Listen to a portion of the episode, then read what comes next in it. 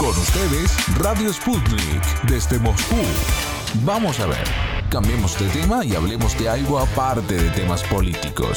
Decidido pues, cuestión aparte.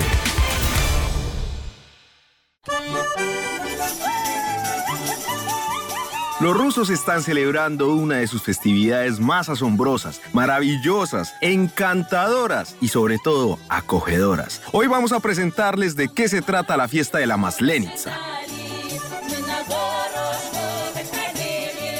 Esta festividad es una de las más esperadas por todos los rusos y es celebrada entre los días 20 al 26 de febrero, dando paso a la manifestación sin límites de alegría por parte de todos los habitantes de Rusia.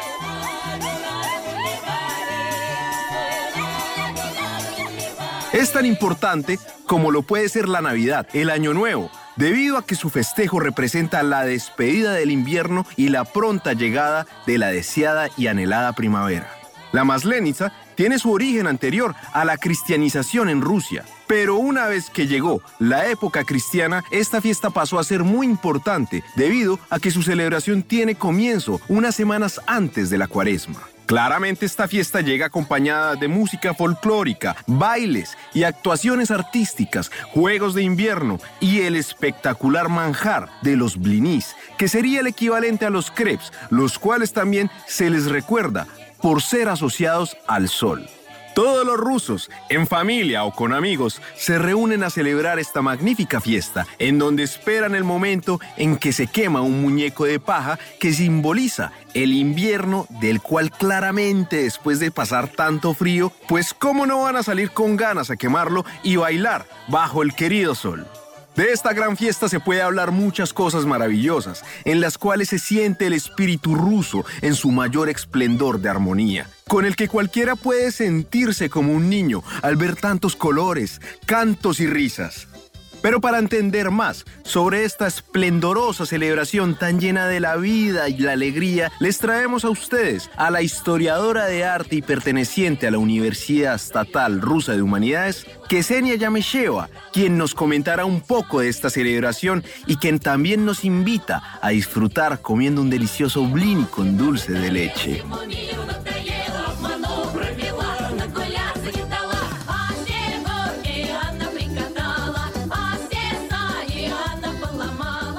Buenos días a todos y a todas. Me llamo Xenia.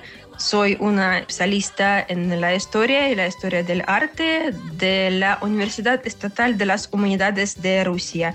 Y hoy vamos uh, a platicar un poco con todos ustedes uh, de una fiesta muy rusa y muy tradicional que se llama Maslenitsa. Es la fiesta más tradicional para los rusos que el Año Nuevo, porque Maslenitsa tiene la historia muy profunda. Su nombre, Maslenitsa, procede de una palabra maslo o en la lengua española manteca. ¿Por qué manteca? Porque durante la semana de Maslenitsa hay que comer mucho para estar preparado para el periodo de gran cuaresma antes de la Pascua, un gran festivo para los rusos ortodoxos. Hay que comer mucho antes del gran hambre, un gran periodo del hambre.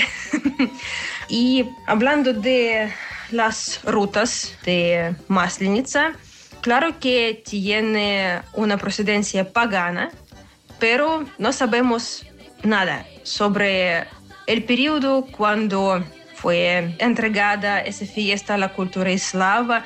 Sabemos solamente que Probablemente esa fiesta procede de la tradición de los eslavos orientales, pero el primer mencionamiento de Maslenitsa está fijado en uh, una fuente escrita en el siglo XVI en Moscú. Y hay muchas discusiones de las fuentes antiguas de Maslenitsa.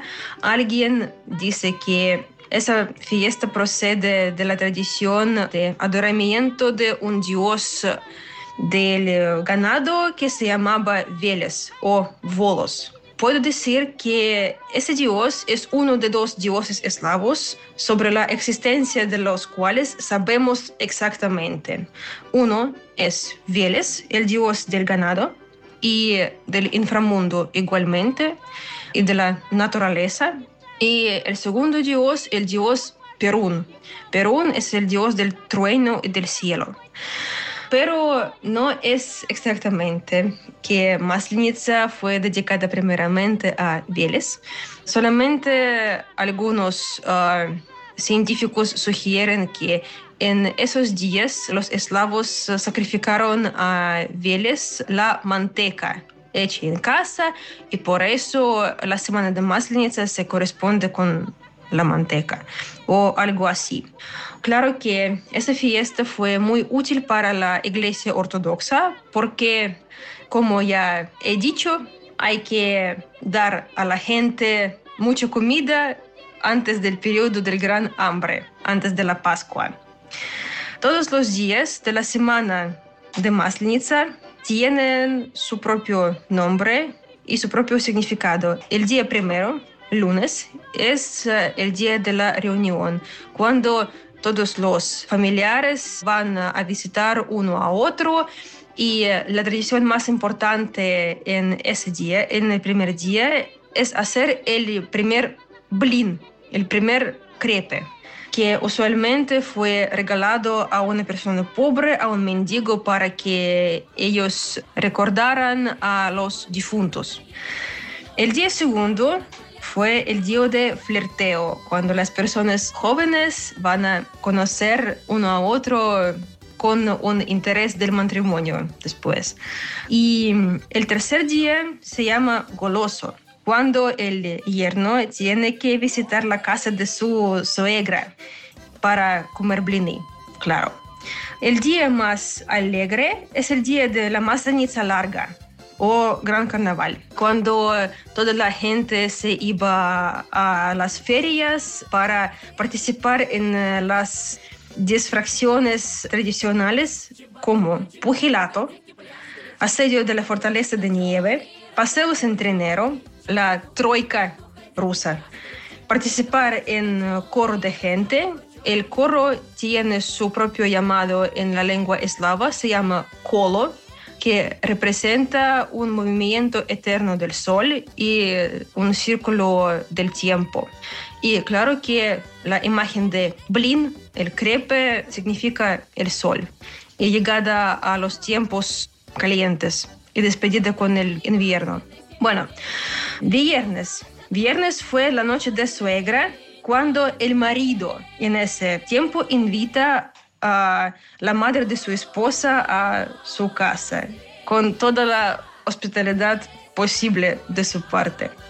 El sábado fue el día de las cuñadas, cuando las chicas se reunían en la casa para platicar un poco y con la habladuría.